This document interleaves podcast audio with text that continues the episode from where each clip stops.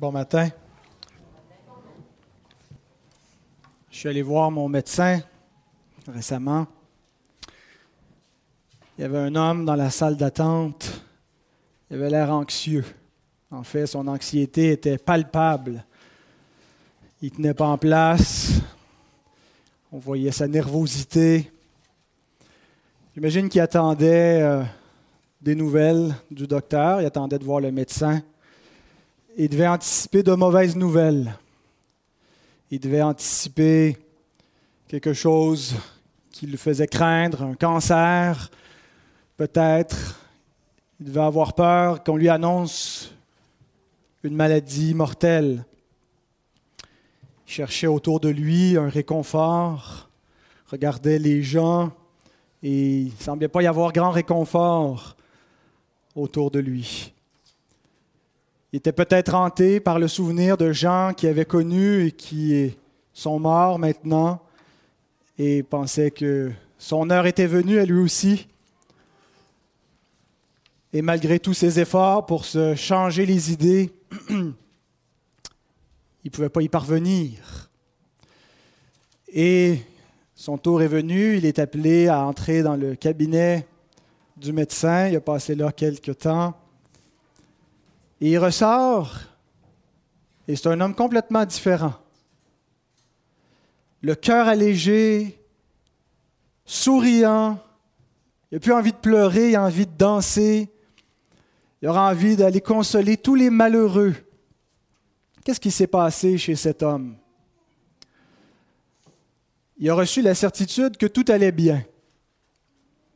Il a reçu la certitude que la maladie mortelle qu'il redoutait n'était que dans ses pensées, mais que son corps était en pleine santé. Au fond, il n'y avait aucune différence dans l'état de cet homme avant et après qu'il rencontre son médecin. La seule différence était qu'une fois qu'il l'a rencontré, il avait l'assurance que tout allait bien. Maintenant, ces deux états l'état de l'homme dans la salle d'attente et de l'homme qui ressort du cabinet du médecin, l'état de l'homme anxieux et de l'homme confiant représentent deux sortes de chrétiens. Ceux qui espèrent que tout va bien aller, mais pour une raison ou une autre, ils n'arrivent pas à atteindre cette certitude. Ils n'arrivent pas à se reposer dans la confiance qu'ils ont reçu la grâce, qu'ils ont le pardon de Dieu, que Dieu leur sourit. Ils ont l'impression qu'il y a toujours un nuage au-dessus de leur tête, que l'avenir est sombre. Ils lisent les promesses dans la parole de Dieu, mais ils n'arrivent pas à s'en persuader que c'est pour eux.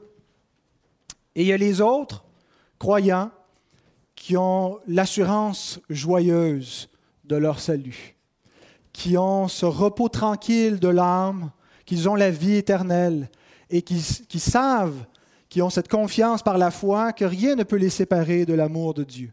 Et ce n'est pas qu'ils sont téméraires, qu'ils ne craignent rien, mais en même temps, ils ont une confiance dans la vie, vis-à-vis de la mort, vis-à-vis de tout ce qui peut leur arriver, parce qu'ils savent qu'ils sont à Christ, qu'ils ne s'appartiennent pas à eux-mêmes, mais qu'ils appartiennent à Jésus-Christ. Il n'y a pas vraiment de différence dans le salut de l'un et de l'autre s'ils sont tous les deux enfants de Dieu nés de nouveau, mais un seul des deux possède l'assurance de son salut, tandis que l'autre vit dans une tristesse, un doute continuel, l'angoisse du doute. Et donc, c'est de ce dont on va euh, parler ce matin, de l'assurance du salut, mais dans l'angle de l'absence de l'assurance du salut. Merci, Roger. Avant d'aller plus loin, nous allons nous arrêter, nous allons prier le Seigneur. Notre Père, nous voulons te donner la gloire et nous voulons reconnaître ta présence au milieu de nous. Tu es au milieu de, de la réunion de ton Église, Seigneur. Et Père, nous te demandons de te révéler à nous, d'agir par ta parole qui est puissante, Seigneur, euh, je m'en remets à toi et on s'en remet chacun à toi, notre Dieu. Révèle-toi à nous, parle à nos cœurs et sois glorifié, notre Dieu. Amen. J'aimerais vous lire en commençant comment notre confession de foi décrit au chapitre 18 l'assurance du salut. C'est la même chose qu'on retrouve aussi dans une, des principales confessions de foi euh, du côté presbytérien, chez les réformés, la confession de foi Westminster. Euh, et on lit donc, Ceux qui croient vraiment au Seigneur Jésus, qui l'aiment en toute sincérité et qui s'efforcent de marcher devant lui en toute bonne conscience, peuvent, dès cette vie, être sûrs et certains qu'ils sont dans un état de grâce et peuvent se réjouir dans l'espérance de la gloire de Dieu. Leur espérance ne les rendra jamais confus. Le croyant sait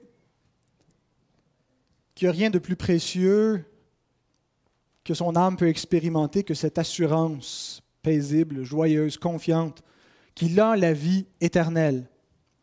Que tout l'or du monde ne pourrait pas lui apporter un plus grand réconfort que cette assurance de la vie éternelle. D'ailleurs, c'est Jésus lui-même qui le dit, c'est ce qui était affiché quand vous êtes entré ce matin dans la salle de culte.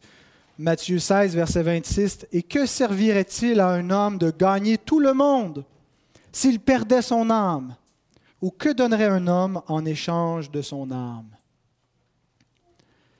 Rien n'est plus précieux que d'avoir cette assurance. Ben, le salut est, et, ce qui est de plus précieux, de penser qu'on a le salut puis qu'on ne l'a pas, on est, on, est, on est très pauvre. Mais pour le, bienfait de notre âme, d'arriver à se reposer dans cette surconfiance, c'est un bonheur que rien d'autre ne peut procurer. Thomas Goodwin, au XVIIe siècle, comparait l'assurance du salut à l'expérience de la conversion en disant qu'il n'y a rien qui change. Ça change l'homme aussi euh, fondamentalement que la conversion peut le faire. La conversion fait de nous un homme nouveau.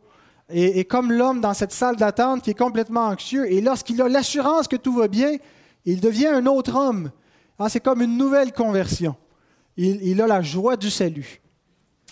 Thomas Brooks, un autre du 17e, dit que l'assurance du salut, c'est le bourgeon de la gloire et le faubourg du paradis. Hein. C'est une belle image poétique.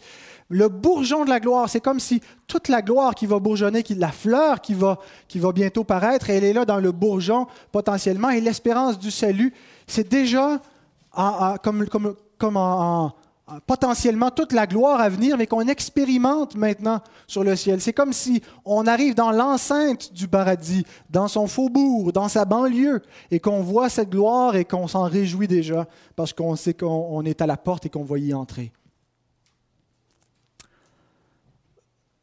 Mais l'absence de cette assurance vient avec l'angoisse du doute il y, a, certaines grâces qui peuvent être absentes qui ne vont pas nécessairement causer un problème. Par exemple, la grâce du mariage. L'Écriture dit que celui qui trouve une femme trouve le bonheur. C'est une grâce qu'il a obtenue, une faveur qu'il a obtenue de l'Éternel. Mais ne pas en avoir, ça ne va pas nécessairement nous rendre malheureux pour autant.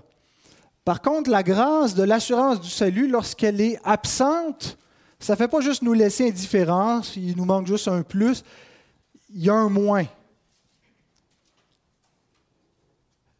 Et c'est une épreuve par laquelle un grand nombre de croyants sont passés, un grand nombre de croyants à l'heure actuelle dans le monde passent par cette épreuve, de ne pas avoir cette assurance-là. Et il y a des, personnages euh, qui sont, qui sont au, top 10 de l'histoire de, l'Église, des noms comme euh, Augustin, comme Luther, comme euh, John Wesley, qui ont, qui ont lutté parfois même des mois, des années pour avoir ce repos tranquille qu'ils ont, euh, qu'ils avaient la vie éternelle. Mon, théologien, un de mes théologiens favoris, John Owen, écrit lui aussi comment euh, il, a, euh, il a souffert parfois là, une angoisse très, très pénible. Et pourtant, c'est un homme qui a amené une contribution euh, c'est livresque tout ce qu'il a fait. L'œuvre de sa vie se contient dans une, pile à peu près ça grosse dans ma bibliothèque, l'œuvre de John Owen. Euh, et, donc, des fois, ça peut être réconfortant de se dire que des gens qui euh, ont eu une telle proximité avec le Seigneur, ont eu un tel accomplissement dans leur vie, ont aussi passé par ces heures d'angoisse. Donc, on n'est pas anormal si c'est notre cas. Mais est-ce que c'est seulement une affaire anecdotique de ne pas avoir l'assurance de son salut ou est-ce que c'est un problème spirituel qu'on peut euh, identifier euh, pratiquement comme une doctrine, euh, le, définir précisément? La tradition protestante s'est penchée sur la question de l'assurance du salut et a diagnostiqué le problème de ne pas avoir l'assurance du salut. Et si on veut même statuer précisément sur euh, ce, problème-là en insérant dans, plusieurs confessions de foi, euh, dans le catéchisme de Heidelberg, la confession de foi de Westminster, notre propre confession de foi, euh, a, a, dit quelque chose sur ce problème-là. Et j'aimerais vous lire un autre extrait de la 1689 au chapitre 18 toujours, et le paragraphe 3 nous dit, Cette assurance infaillible n'appartient pas à l'essence de la foi. Aussi, un vrai croyant peut-il attendre longtemps et affronter de nombreuses difficultés avant d'y avoir part. C'est important, on en reviendra euh, peut-être dans le prochain message sur le, sens de cette, doctrine qui est dit ici, mais il y a une distinction avec d'autres traditions qui disent que si tu n'as pas l'assurance du salut, c'est que tu n'as pas le salut. Ce n'est pas ce que euh, nos pères dans la foi ont cru et ont confessé, et ce n'est pas ce que je crois non plus que la Bible enseigne, que l'assurance du salut et le salut sont deux choses distinctes. Et donc, il est possible d'avoir le salut sans en avoir l'assurance et qu'on peut être euh, longtemps à lutter euh, pour obtenir cette, euh, assurance. vous savez, quand on lit la confession de foi, il y a plusieurs renvois, ce qu'on appelle des, textes preuves, des textes bibliques sur, lesquels la confession de foi s'appuie pour soutenir ces énoncés.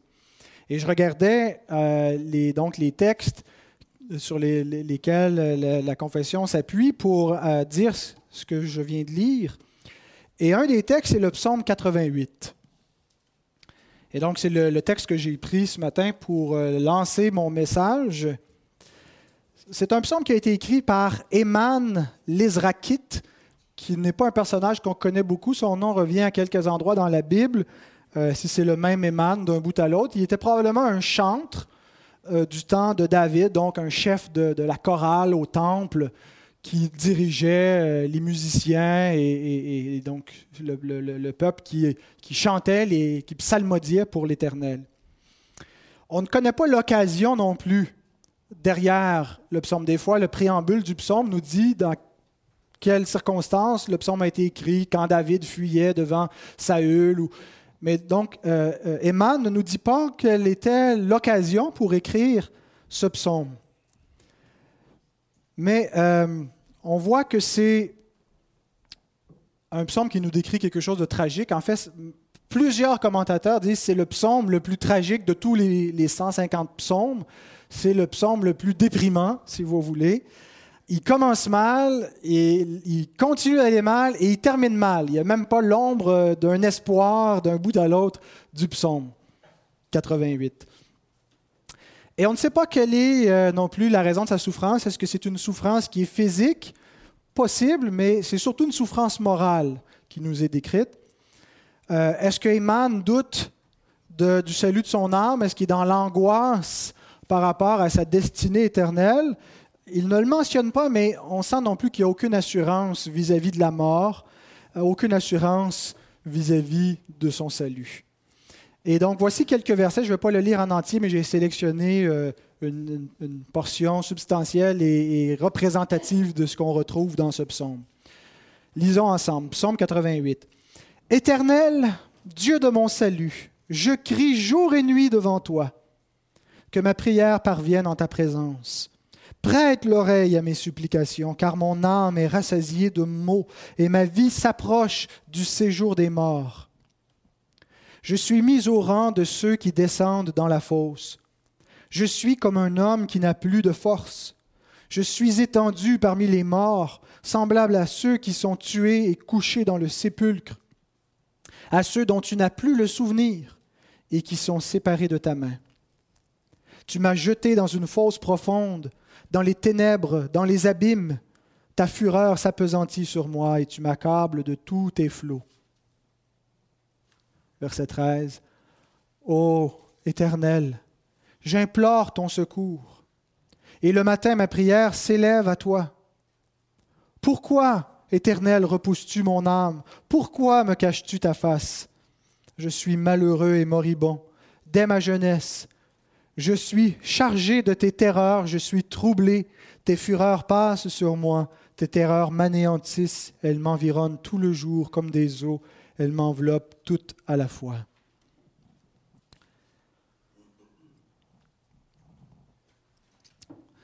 Le psaume 88 correspond à la détresse qu'on peut ressentir dans notre âme lorsqu'on n'a pas l'assurance de notre salut, lorsqu'on n'a pas d'assurance face à la mort.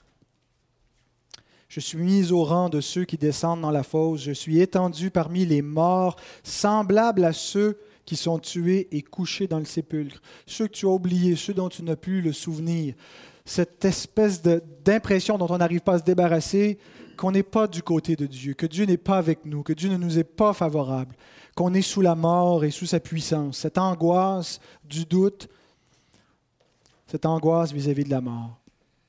J'ai l'impression que Emam était dans une maladie physique euh, quand il dit qu'il est couché, mais que dans cette maladie, son espérance a été réduite en cendres que c'est dans cette épreuve, et souvent l'assurance ou l'absence de l'assurance va, arriver avec une circonstance dans notre vie.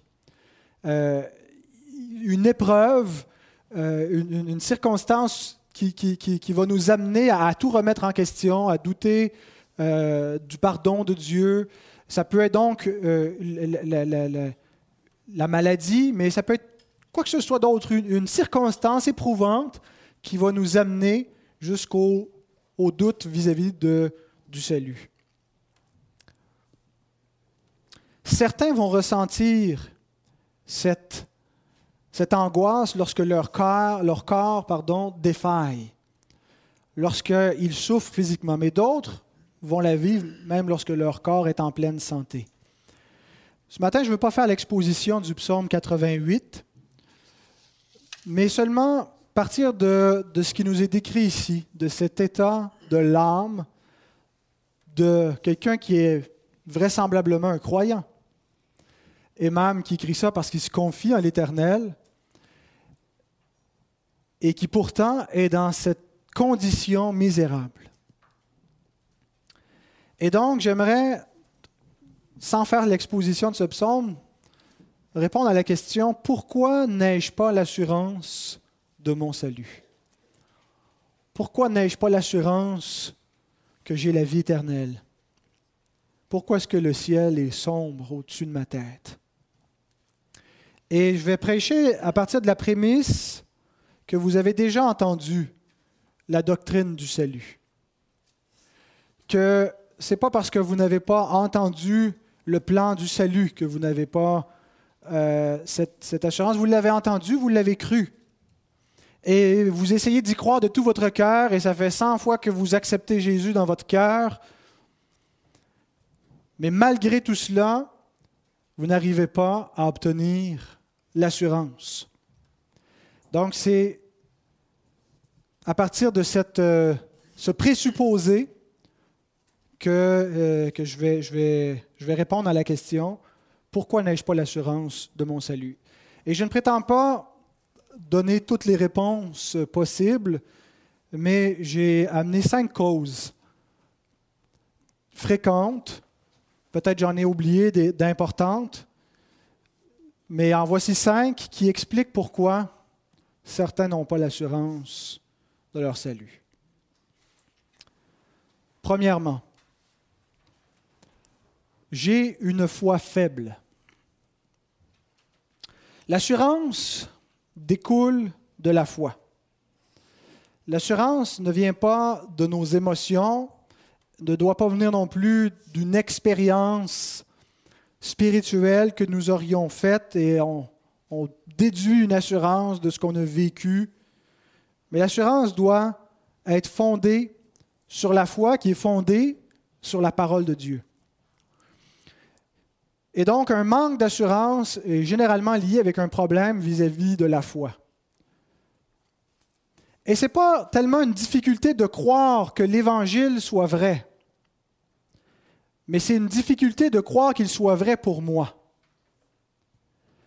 Je crois que Dieu existe. Je crois que Jésus est son Fils. Je crois que Jésus est mort pour sauver des pécheurs. Je crois qu'il est ressuscité. Je veux le recevoir, mais je n'arrive pas à me, persuader que ce qui, est promis à ceux qui croient au Fils de Dieu s'applique à moi. Le, catéchisme de Heidelberg, est un bijou pour enseigner la foi, dit à la question 21, répond à la question 21 qui est Qu'est-ce qu'une vraie foi? Écoutez cette réponse. Ce n'est pas seulement une connaissance certaine par laquelle je tiens pour vrai tout ce que Dieu nous a révélé par sa parole, mais c'est aussi une confiance du cœur que l'Esprit Saint produit en moi par l'Évangile et qui m'assure que ce n'est pas seulement aux autres, mais aussi à moi que Dieu accorde la rémission des péchés, la justice et le bonheur éternel, et cela par pure grâce et par le seul mérite de Jésus-Christ. Nous verrons un peu plus la semaine prochaine, pas la semaine prochaine, mais le prochain message. La semaine prochaine, c'est Pâques, donc il y aura un autre message. Mais euh, on va en dire un peu plus sur la nature de la foi et sur sa possible compatibilité avec des doutes. Est-ce que la foi peut être imparfaite et être véritable et authentique même si elle comporte des doutes? On y reviendra. Mais donc, le problème d'une foi faible, c'est le problème lorsque le croyant n'arrive pas à se reposer dans l'Évangile, n'arrive pas à se persuader que l'Évangile est vrai pour lui. Il n'arrive pas à s'approprier les promesses qui sont données à ceux qui croient. Il croit que c'est vrai, mais n'arrive pas à se dire c'est vrai pour moi. Savoir que Dieu aime et savoir que Dieu m'aime, c'est deux choses différentes, n'est-ce pas?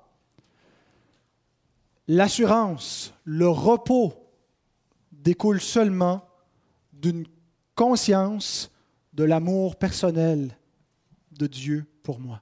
Savoir que Dieu est amour ne produira pas l'assurance dans mon cœur, mais être persuadé que Dieu m'aime va produire cette assurance. Et il y a plusieurs facteurs qui expliquent pourquoi un croyant peut avoir de la difficulté à s'approprier les bénéfices de l'Évangile pour lui-même, à se persuader que Dieu l'aime, que Dieu est parfaitement réconcilié par rapport à lui et qu'il est quitte de tous ses péchés.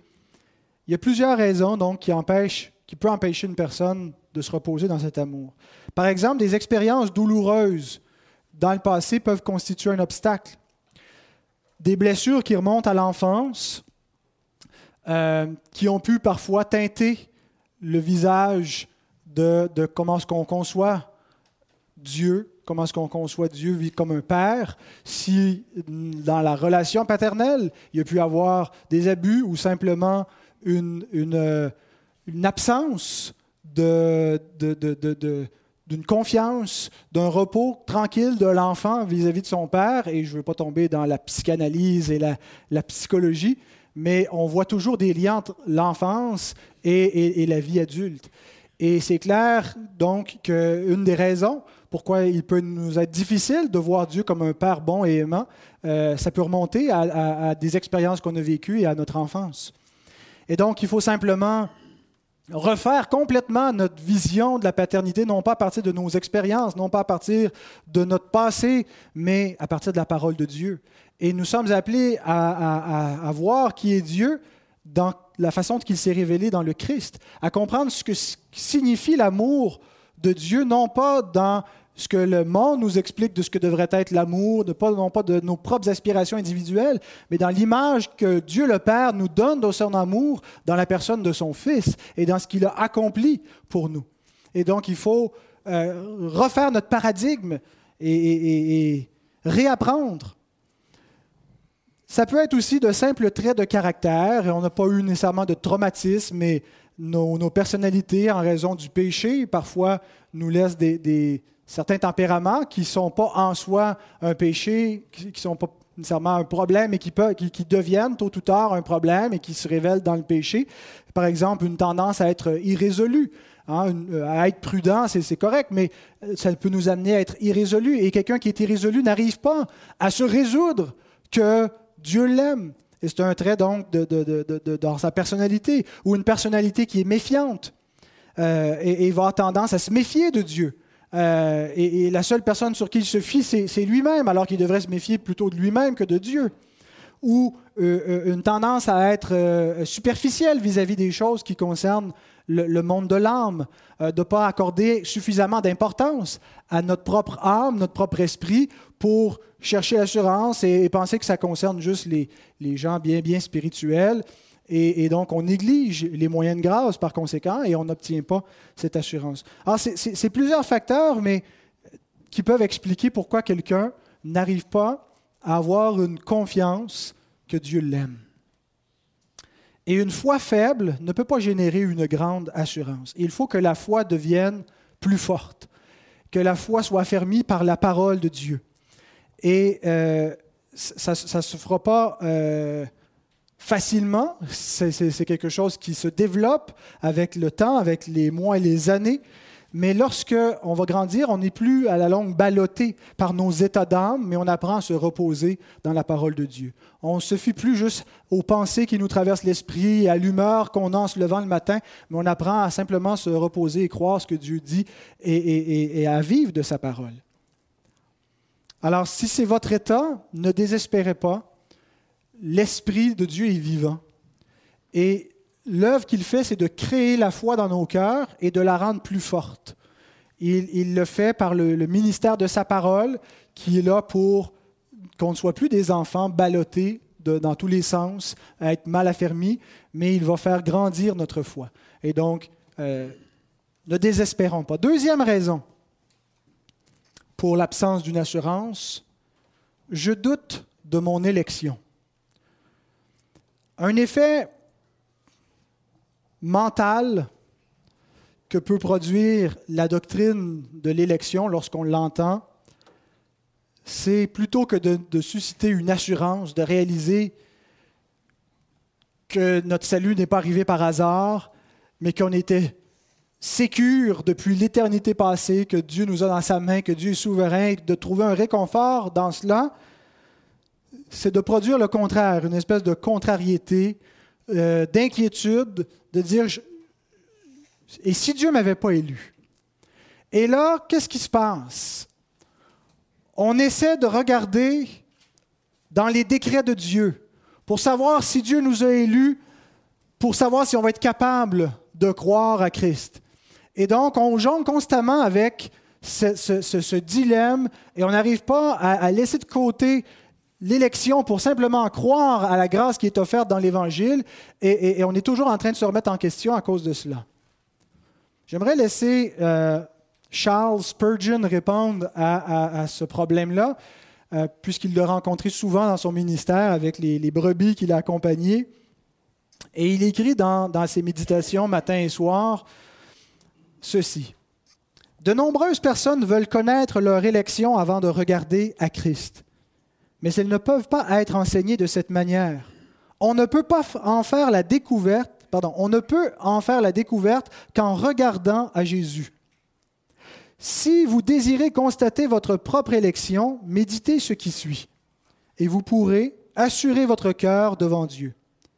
Est-ce que vous ressentez en vous-même que vous êtes un pécheur perdu, coupable? Allez directement à la croix de Christ. Celui qui vient à moi, je ne le mettrai pas dehors. Ceux qui se donnent complètement à Christ et qui lui font confiance font partie des élus de Dieu.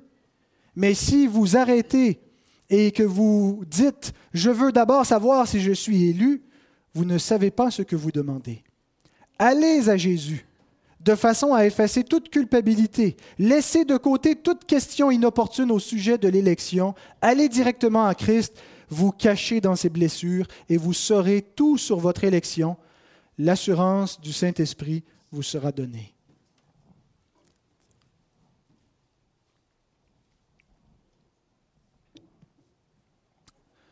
Donc, nous ne devons pas, nous devons laisser à Dieu ses décrets. Dieu ne nous demande pas d'agir sur la base de ses décrets, mais sur la base de sa volonté révélée. Sa volonté révélée nous dit qu'il appelle tous les hommes à la repentance et qu'il promet à tous ceux qui se repentent et qui saisissent le Christ, il leur promet le pardon et la vie éternelle. L'Écriture nous dit par la suite que si c'est arrivé dans notre vie, c'est parce que Dieu nous avait élus au salut. Mais nous ne sommes pas appelés à nous préoccuper à savoir si nous avons été élus ou pas, mais simplement à croire et à nous reposer dans l'Évangile qui nous est offert. Bien avant Spurgeon, l'apôtre Pierre a aussi donné un élément de réponse à euh, ce problème. Il dit ceci dans sa deuxième épître au chapitre 1, verset 10. C'est pourquoi, frères, appliquez-vous d'autant plus à affermir votre vocation et votre élection, car en faisant cela, vous ne broncherez jamais. Qu'est-ce que ça veut dire, affermir votre élection? Ça ne veut pas dire vous rendre plus élu que vous ne l'êtes ça veut dire manifester de manière certaine que nous sommes élus, s'en persuader soi-même, développer l'assurance de notre salut, l'assurance que lorsque nous allons nous présenter aux portes du paradis, elles ne nous seront pas fermées, mais elles nous seront grandes, ouvertes. C'est ce qu'il dit dans le verset qui suit. C'est comme ça que vous serez largement entré, accordé l'entrée dans le royaume éternel du Fils de Dieu. Dans les versets qui précèdent, Pierre nous dit comment affermir notre élection. Il dit, faites tous vos efforts pour joindre à votre foi ceci, pour joindre à ceci, cela. Et donc, il nous exhorte à l'obéissance, à nous consacrer à la vie chrétienne. Il y a seulement les élus qui peuvent manifester leur élection, qui peuvent affermir leur élection. Et comment est-ce qu'ils le font? C'est par l'obéissance. Seulement eux sont capables d'obéir à Dieu. Nous avons lu tantôt dans le, temps de, de, confession de notre foi, Osée 14.9, qui dit que les justes marcheront dans les voies de l'Éternel, tandis que les rebelles y trébucheront. Le rebelle ne subsiste pas dans l'assemblée des justes. Il ne peut pas garder les commandements de Dieu. Il peut hypocritement faire semblant comme les pharisiens qu'il est juste, mais tôt ou tard, sa conduite dénote qu'il n'est pas un enfant de Dieu. Tandis que les croyants ont reçu le vouloir et le faire, ont reçu un cœur nouveau qui leur permet d'aimer Dieu et de garder ses commandements. Ils ne deviennent pas infaillibles. Ils pêchent encore, mais il se relève sans cesse et il, il désire garder les commandements. Celui qui envisage l'obéissance aux commandements de Dieu et qui, en pensant à cela, est malheureux. Celui qui se dit, faudrait bien que je mette ma vie en règle. Faudrait bien que j'aille à l'Église. Faudrait bien que je lise la Bible. Et qui voit ça simplement comme un fardeau comme quelque chose de pénible, qui ne l'intéresse pas, mais il veut juste le faire parce qu'il sait qu'il faudrait qu'il le fasse, parce qu'il ne veut pas périr, cette personne-là devrait s'inquiéter. Devrait s'inquiéter que son cœur n'a pas été changé. Mais celui qui est malheureux dans la désobéissance, celui qui ne peut plus vivre dans la désobéissance, celui qui ne peut pas continuer à persévérer dans le péché en toute bonne conscience, qui ne peut plus tranquilliser sa conscience, devrait se réjouir. son obéissance démontre que son cœur a été changé. Et c'est ce que Pierre veut nous dire, que c'est comme ça qu'on affermit notre vocation et notre élection, qu'on manifeste de manière certaine. Plus nous marchons dans l'obéissance, plus nous allons être persuadés que nous sommes enfants de Dieu, parce que seuls les enfants de Dieu peuvent marcher dans l'obéissance avec Dieu. Éventuellement, dans la série, nous reviendrons sur la question de nos, nos désobéissances, euh, ponctuel et comment est-ce que, si, euh, si, je suis plus intéressé par moment par ma télésérie que j'écoute le soir à la télévision que par lire ma Bible, est-ce que ça veut dire donc que mon cœur n'a pas été changé et qu'il y a encore un problème? On reviendra sur ces questions-là plus en détail, mais pour l'instant, si dans votre cœur, il y a cette incapacité à dire je veux continuer de vivre dans le péché, puis je vis bien avec ça, réjouissez-vous. Et poursuivez cette voie-là, c'est la preuve que Dieu a changé votre cœur.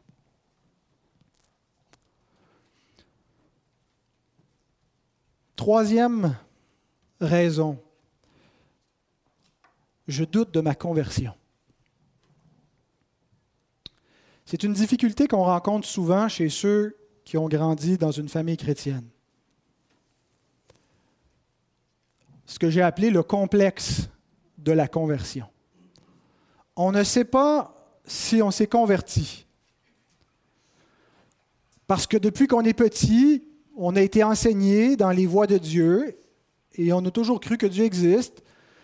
Et on ne sait pas si on croit que Dieu existe parce qu'on a été converti et qu'on a une foi qui vient du Saint-Esprit ou parce qu'on a été conditionné mentalement comme les musulmans ont été conditionnés à croire à Allah, comme les bouddhistes ont été conditionnés à pratiquer ce qu'ils pratiquent. on dit peut-être que c'est juste comme ça que euh, parce que c'est par défaut, je suis tombé dans la voie chrétienne, mais est-ce que je suis vraiment converti?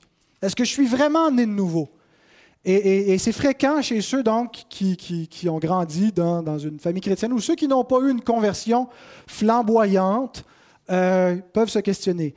Mais ce n'est pas simplement euh, ceux, ceux, donc qui, qui sont nés dans, dans, une famille chrétienne, ça peut être aussi des gens qui, ont vécu une expérience de conversion, qu'à un moment donné, il y a un avant puis un après.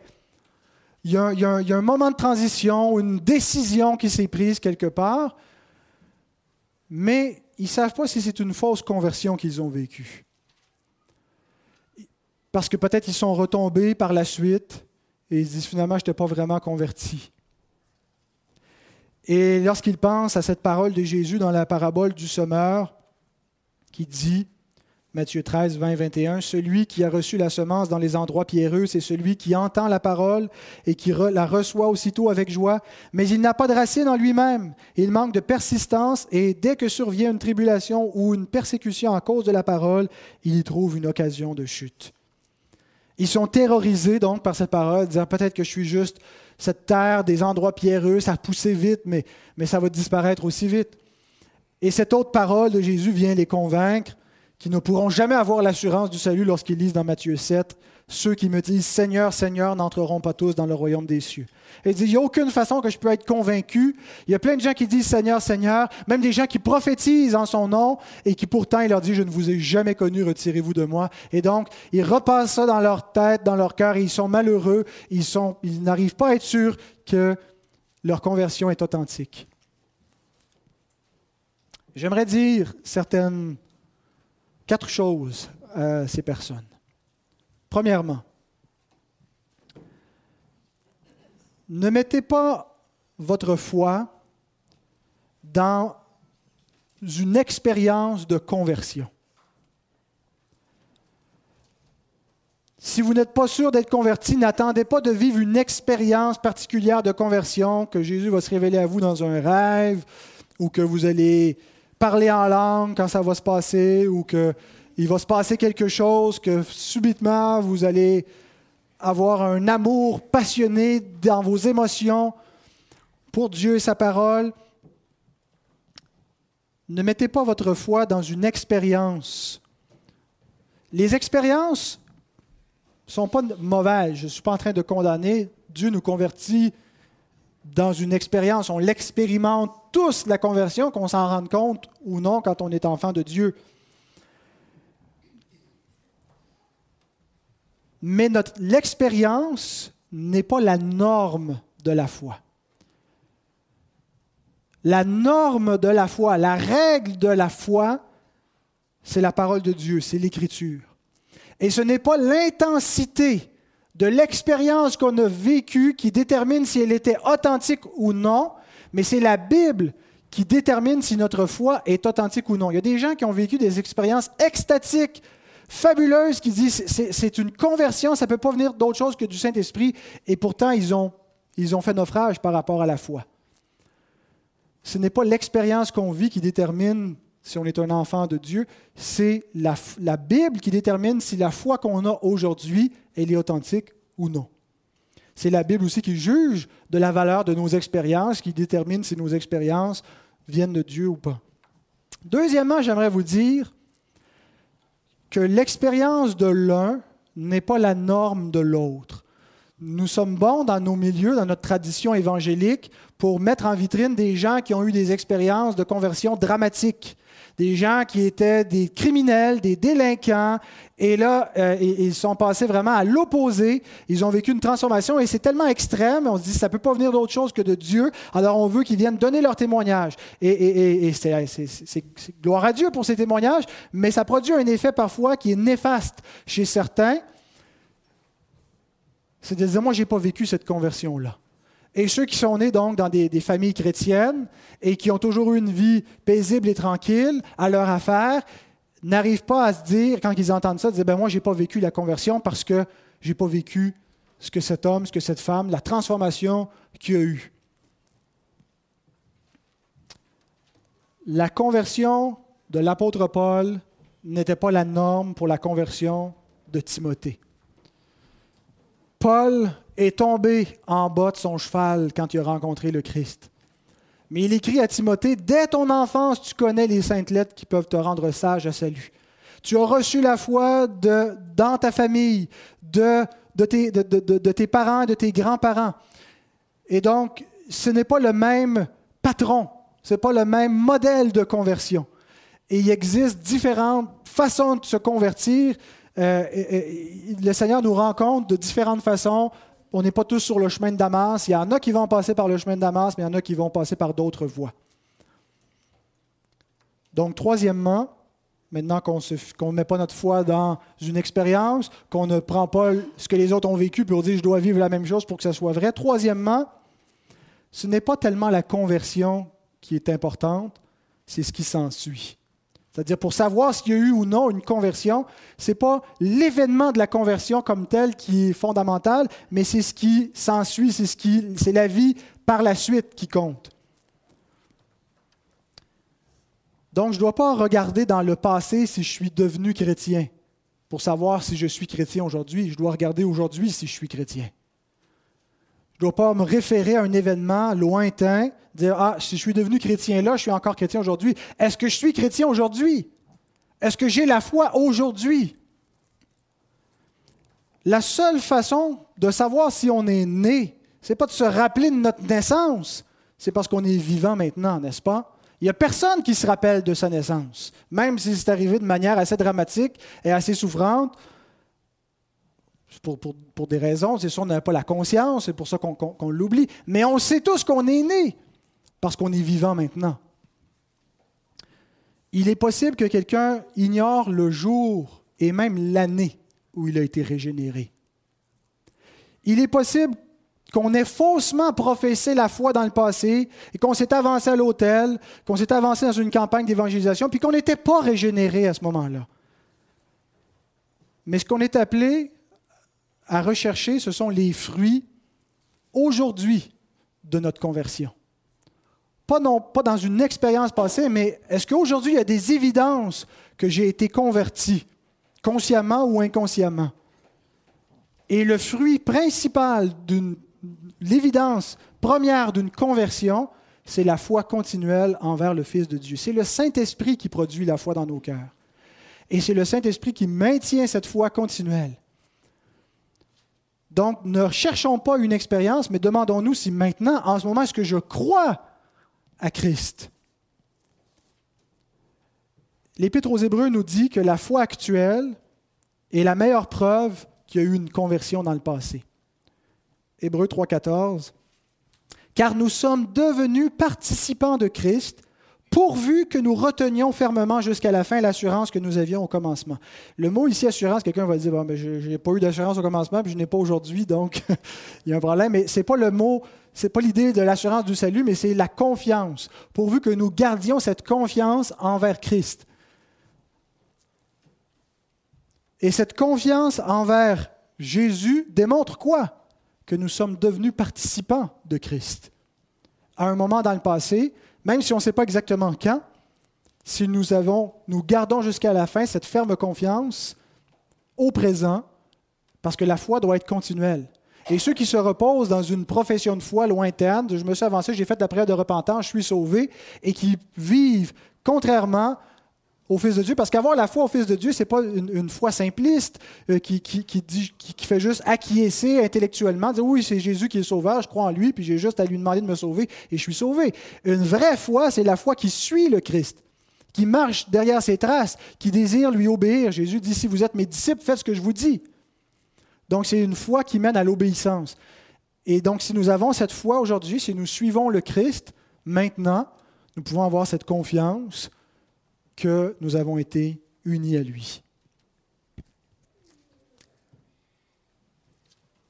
Et il en va ainsi de la repentance. Parfois, on se dit, est-ce que j'étais assez sincère quand j'ai confessé mes péchés à Dieu? Est-ce que je regrettais vraiment mon péché?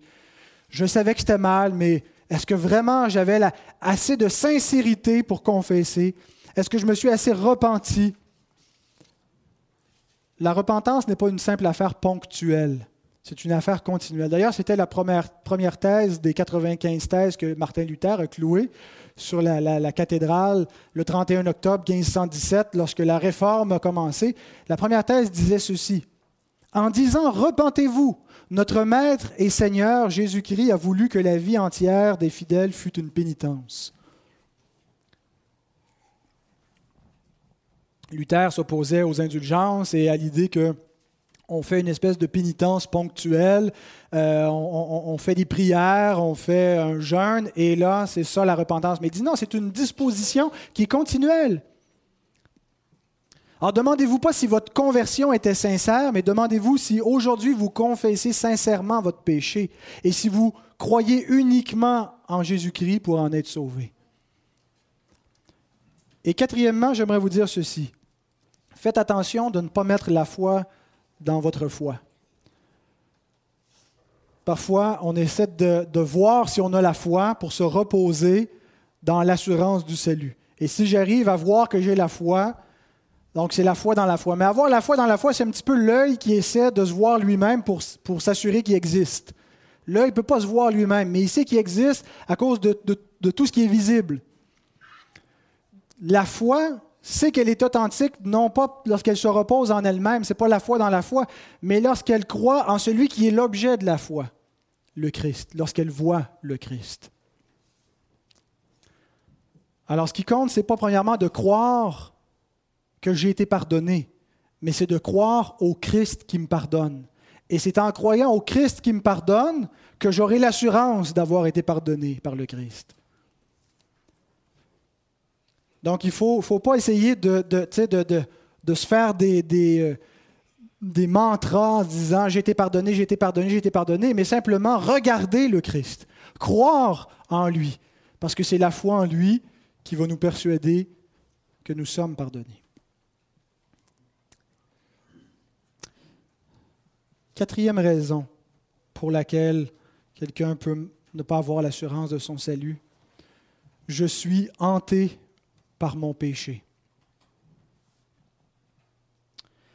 Une des évidences que le Saint-Esprit travaille dans notre cœur, c'est la contrition qu'il produit face à notre péché. Il nous convainc de notre péché pour nous amener à la repentance. Logiquement, on devrait se dire, si j'ai une conviction de péché, ça veut dire que l'Esprit travaille en moi euh, et donc je devrais avoir cette confiance que tout va bien, euh, que j'ai été conduit à la repentance et donc j'ai la vie éternelle. Mais parfois, la conviction de péché peut être si intense qu'il va falloir beaucoup de temps avant d'arriver à avoir l'assurance du pardon de Dieu. Nous lisons dans le psaume 40, verset 13, Des maux sans nombre m'environnent, mes fautes me poursuivent, et je ne puis en supporter la vue. Elles sont plus nombreuses que les cheveux de ma tête, et mon courage m'abandonne. Avez-vous déjà été accablé par votre péché, l'impression Dieu mettait, vous révélait en quelque sorte l'éclat insupportable de sa sainteté et vous montrait la, la gravité de votre péché? Notre péché est encore plus grave que le plus grave que nous l'avons perçu. Il est infiniment grave. Mais donc, dans cet état, on peut tomber dans une confusion et on se demande si on a été pardonné, on se demande si on a suffisamment produit le fruit de la repentance, et il y a un risque réel de croire que notre paix va venir en réparant notre péché, en, cherchant à réparer notre péché par la repentance. Et c'est un danger de croire qu'on puisse réparer notre péché. Si on pouvait réparer notre péché, Christ ne serait pas mort et Dieu nous aurait offert un salut par les œuvres. Il nous aurait offert un moyen de rédemption qu'on aurait pu nous racheter nous-mêmes. Lorsque Dieu produit la repentance dans un cœur, ce n'est pas pour amener le pécheur à réparer son péché. Bien sûr, il peut y avoir une forme de, réparation dans, dans, certaines circonstances, mais la raison pour laquelle l'Esprit de Dieu produit la repentance dans un cœur, c'est pour conduire le pécheur vers l'unique moyen de rédemption qui est le Christ.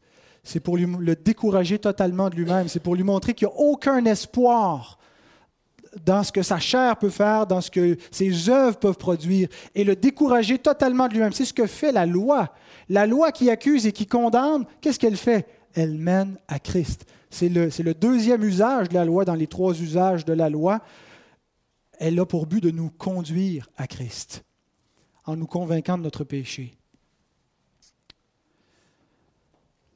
Donc notre repentance ne vient pas racheter notre péché, mais vient démontrer que nous avons été rachetés. La repentance démontre que nous avons obtenu le péché. Le, pardon, pardon de Dieu. Mais comment savoir si j'ai vraiment été entièrement pardonné de Dieu? Si des entraves liaient, me liaient, m'enchaînaient dans une prison, je saurais que je suis libre si ma chaîne était brisée si mes entraves étaient rompues.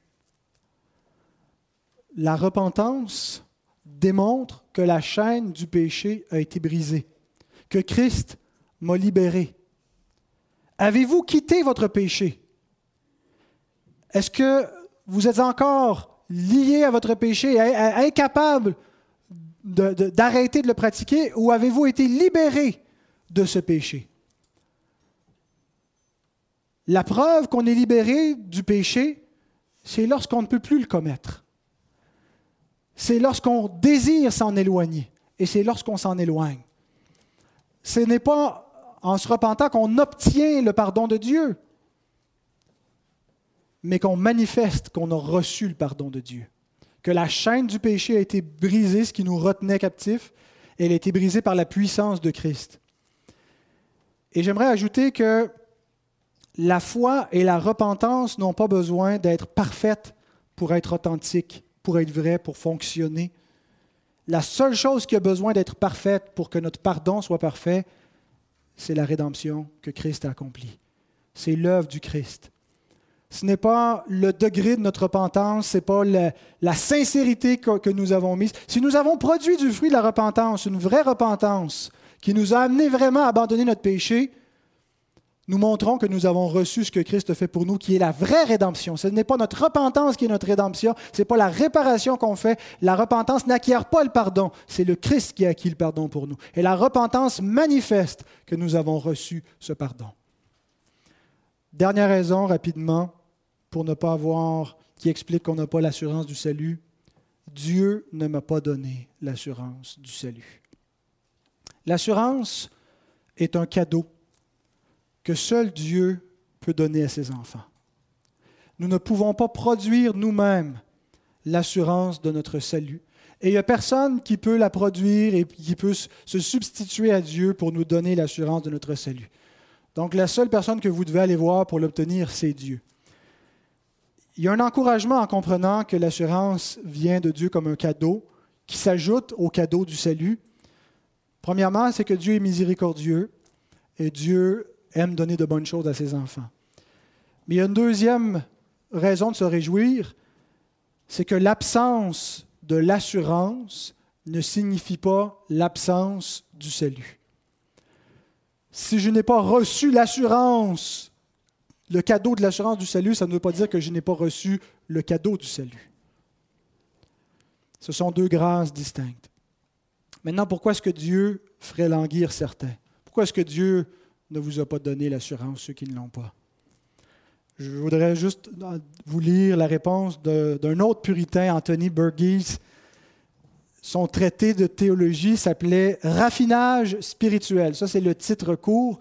Voici le titre long. Raffinage spirituel ou un traité de la grâce et de l'assurance dans lequel sont considérées la doctrine de l'assurance, l'utilisation des moyens pour s'examiner soi-même, pour savoir comment les vraies grâces peuvent être distinguées des fausses, les vraies évidences de la grâce des fausses, la nature de la grâce présentée sous des notions ou des thèmes de l'Écriture comme la régénération, la nouvelle créature, le cœur de chair, la vocation, la sanctification etc., publié à Londres en 1652.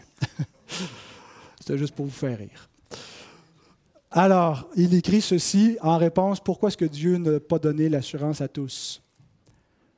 Premièrement, parce que cela, pardon, premièrement, afin que par cela nous goûtions et voyions combien le péché est amer. Dieu veut qu'on réalise l'amertume du péché et en nous privant de l'assurance, on réalise que le péché est mauvais et on veut vraiment s'en éloigner. Deuxièmement, par cela, Dieu nous garde humbles et abaissés en nous-mêmes. Dieu résiste aux orgueilleux, mais il donne sa grâce aux humbles. Nous ne sommes pas humbles par nature, nous devons être humiliés pour devenir humbles, et c'est ce que Dieu fait en nous privant de l'assurance. Troisièmement, Dieu peut nous empêcher de connaître l'assurance afin que lorsque nous l'aurons, nous l'estimions encore davantage lui accordant plus de valeur et afin que nous prenions garde de peur de ne la perdre. Autrement dit, quand tu vas l'avoir, tu vas tellement être heureux que tu vas t'y attacher et tu vas marcher avec zèle dans les voies de l'Évangile. Tu n'auras pas une vie chrétienne à la légère et négligente. Quatrièmement, Dieu agit ainsi afin que tu puisses démontrer ton obéissance envers lui et lui accorder le plus grand honneur. Dieu désire pour produire l'assurance que tu poursuives cette assurance-là par la voie de l'obéissance. Et donc, c'est pour nous amener à être plus obéissants. Cinquièmement, Dieu retient l'assurance de son pardon afin que tu puisses être un chrétien expérimenté, capable de consoler les autres dans leur détresse. Que la consolation dont on va être l'objet puisse nous amener à consoler les autres. Seulement Dieu peut vous donner ce cadeau, mais j'ai une bonne nouvelle pour vous. Dieu veut donner ce cadeau à tous ses enfants. Et c'est ce que Jean nous permet de comprendre, dernier verset, je vous le promets. Je vous ai écrit ces choses afin que vous sachiez que vous avez la vie éternelle, vous qui croyez au nom du Fils de Dieu. Le but de l'épître de Jean en particulier, mais le but de toute l'Écriture en général, c'est de nous amener à avoir une foi consciente, à avoir l'assurance que nous sommes enfants de Dieu, nous qui croyons au Fils de Dieu. C'est l'intention de Dieu de nous faire grandir dans cette foi. Alors, il est possible que Dieu retienne pour un temps, en ce moment, cette bénédiction. Combien de temps, Dieu seul le sait. Mais Dieu ne se moque pas de vous. Il a ses raisons pour agir ainsi. Soyez patients, persévérez et rappelez-vous que même ça, ça concourt à votre bien pour la gloire de Dieu. Amen.